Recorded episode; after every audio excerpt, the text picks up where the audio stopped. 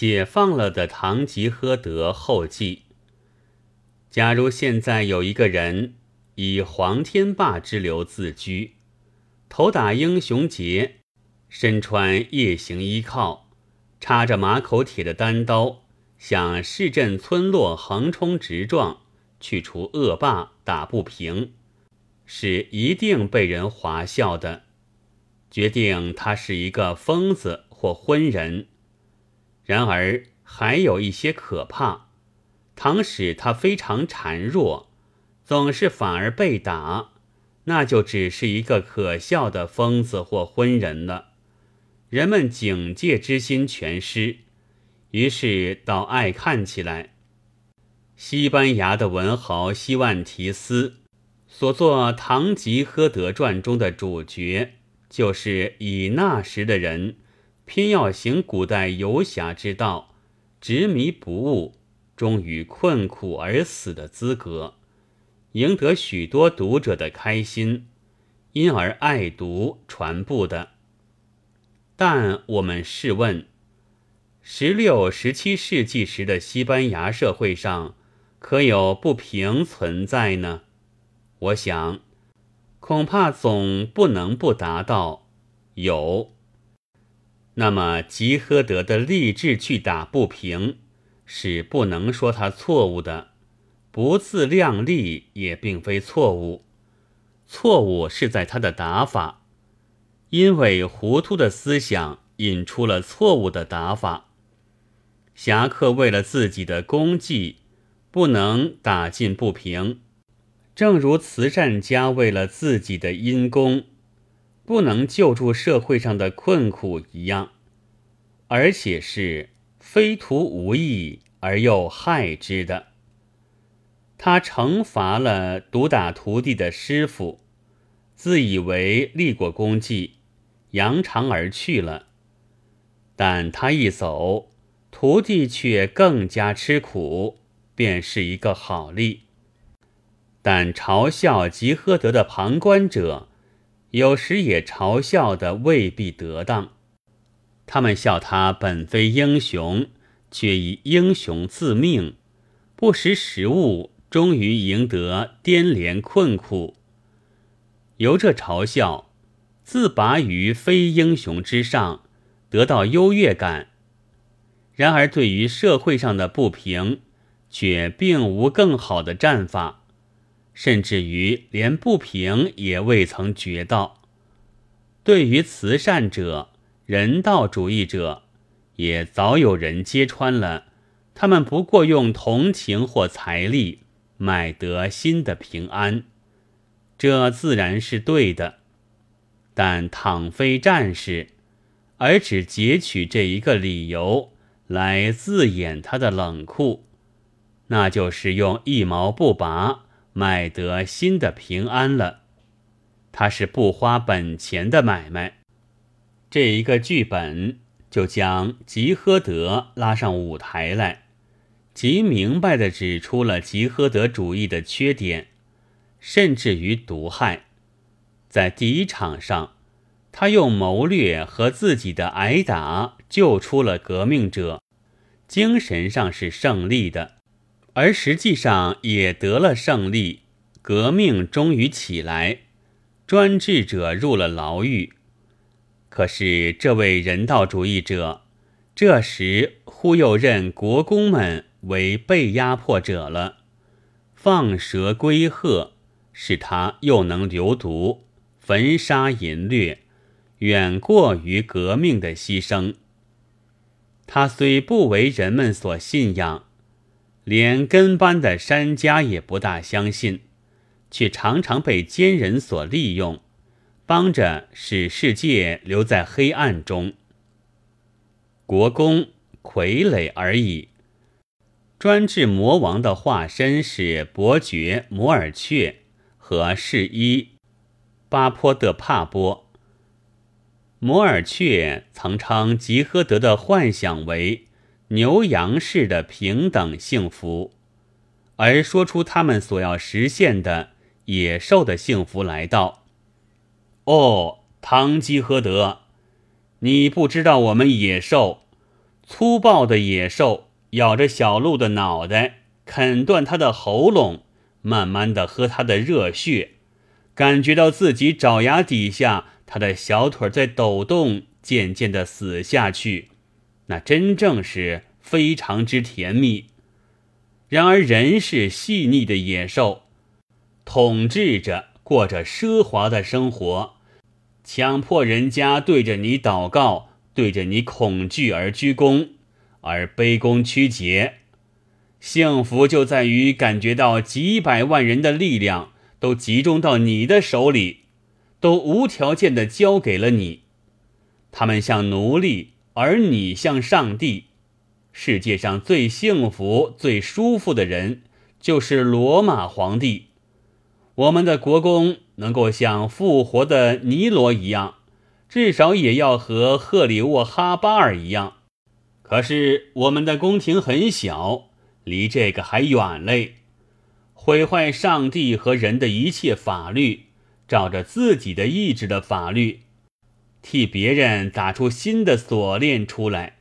权力这个字眼里面包含一切。这是个神妙的、使人沉醉的字眼。生活要用权力的程度来量它。谁没有权力，他就是个死尸。这个秘密，平常是很不肯明说的。摩尔却诚不愧为小鬼头，他说出来了。但也许因为看得吉诃德老实的缘故。吉诃德当时虽曾说牛羊应当自己防御，但当革命之际，他又忘却了，道说新的正义也不过是旧的正义的同胞姊妹，指革命者为魔王，和先前的专制者同等。于是德里戈说：“是的，我们是专制魔王，我们是专政的。”你看这把剑，看见吧？它和贵族的剑一样，杀起人来是很准的。不过，他们的剑是为着奴隶制度去杀人，我们的剑是为着自由去杀人。你的老脑袋要改变是很难的了。你是个好人，好人总喜欢帮助被压迫者。现在。我们在这个短期间是压迫者，你和我们来斗争吧，我们也一定要和你斗争，因为我们的压迫是为着要叫这个世界上很快就没有人能够压迫。这是解剖的十分明白的，然而吉诃德还是没有觉悟，终于去掘坟。他掘坟，他也准备着自己。负担一切的责任，但是，正如巴勒塔萨所说，这种决心有什么用处呢？而巴勒塔萨始终还爱着吉诃德，愿意给他去担保，硬要做他的朋友，这是因为巴勒塔萨出身知识阶级的缘故，但是终于改变他不得。到这里，就不能不承认德里戈的嘲笑、憎恶、不听废话是最为正当的了。他是有正确的战法、坚强的意志的战士。这和一般的旁观者的嘲笑之类是不同的。不过，这里的吉诃德也并非整个是现实所有的人物。原书以一九二二年印行，正是十月革命后六年，世界上盛行着反对者的种种谣诼，竭力企图重伤的时候，崇精神的、爱自由的、讲人道的，大抵不平于党人的专横，以为革命不但不能复兴人间，倒是得了地狱。这剧本。便是给予这些论者们的总答案。吉诃德即有许多非议十月革命的思想家、文学家所合成的，其中自然有梅雷什科夫斯基，有托尔斯泰派，也有罗曼·罗兰、爱因斯坦因。我还疑心连高尔基也在内。那时他正为种种人们奔走，使他们出国，帮他们安身。听说还至于因此和当局者相冲突。但这种的辩解和预测，人们是未必相信的，因为他们以为一党专政的时候，总有为暴政辩解的文章。即使做得怎样巧妙而动人，也不过一种血迹上的掩饰。然而，几个为高尔基所救的文人，就证明了这预测的真实性。他们一出国，便痛骂高尔基，正如复活后的摩尔雀伯爵一样了。而更加证明了这剧本在十年前所预测的真实的。是今年的德国，在中国，虽然已有几本叙述希特拉的生平和勋业的书，国内情形却介绍的很少。现在抄几段巴黎《时事周报》的记载在下面，请允许我不要说你已经见到过我，请你不要对别人泄露我讲的话。我们都被监视了。老实告诉你吧，这简直是一座地狱。对我们讲话的这一位是并无政治经历的人，他是一位科学家。对于人类命运，他达到了几个模糊而大度的概念，这就是他的得罪之由。倔强的人是一开始就给铲除了的。在慕尼西，我们的向导者已经告诉过我们，但是别的社会党人则将情形更推进了一步。那种方法是古典的，我们叫他们到军营那边去取东西回来，于是就打他们一把，打起官话来，这叫做屠逃格杀。难道德国公民的生命或者财产，对于危险的统治是有敌意的吗？爱因斯坦的财产被没收了没有呢？那些连德国报纸也承认的，几乎每天都可以在空地或城外森林中发现的胸穿数弹、身负伤痕的死尸，到底是怎么一回事呢？难道这些也是共产党的挑机所致吗？这种解释似乎太容易一点了吧？但是十二年前，作者却早借摩尔雀的嘴给过解释了。另外，再抄一段法国的《世界周刊》记事在这里。许多工人政党领袖都受着类似的严刑酷法。在哥伦，社会民主党员沙罗曼所受的真是更其超人想象了。最初，沙罗曼被人轮流殴击了好几个钟头，随后，人家竟用火把烧他的脚，同时又以冷水淋他的身，昏去则停刑。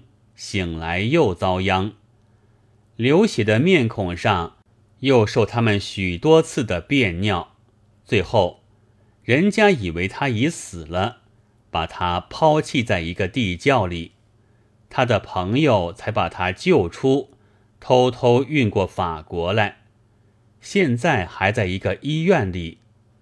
这个社会民主党右派沙罗曼，对于德文《民生报》编辑主任的探问。曾有这样的声明：三月九日，我了解法西主义比读什么书都透彻。谁以为可以在知识言论上制胜法西主义，那必定是痴人说梦。我们现在已经到了英勇的战斗的社会主义时代了。这也就是这部书的极透彻的解释。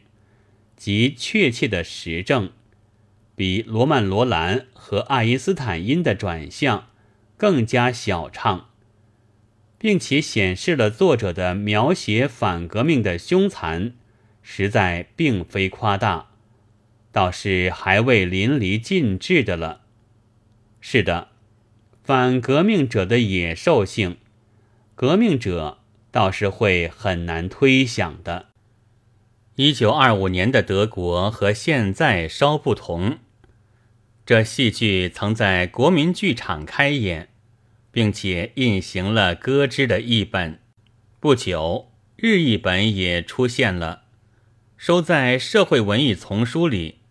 还听说也曾开演于东京。三年前，我曾根据二译本翻了一幕，在《北斗》杂志中。静华兄知道我在译这部书。便寄给我一本很美丽的原本。我虽然不能读原文，但对比之后，知道德译本是很有删节的，几句几行的不必说了。第四场上，基诃德吟了这许多功夫诗，也删得毫无踪影。这或者是因为开眼，嫌他累赘的缘故吧。日文的也一样，是出于德文本的。这么一来，就使我对于译本怀疑起来，终于放下不易了。但编者竟另得了从原文直接译出的完全的稿子，由第二场续登下去。那时我的高兴，真是所谓不可以言语形容。可惜的是，登到第四场，和北斗的停刊一同终止了。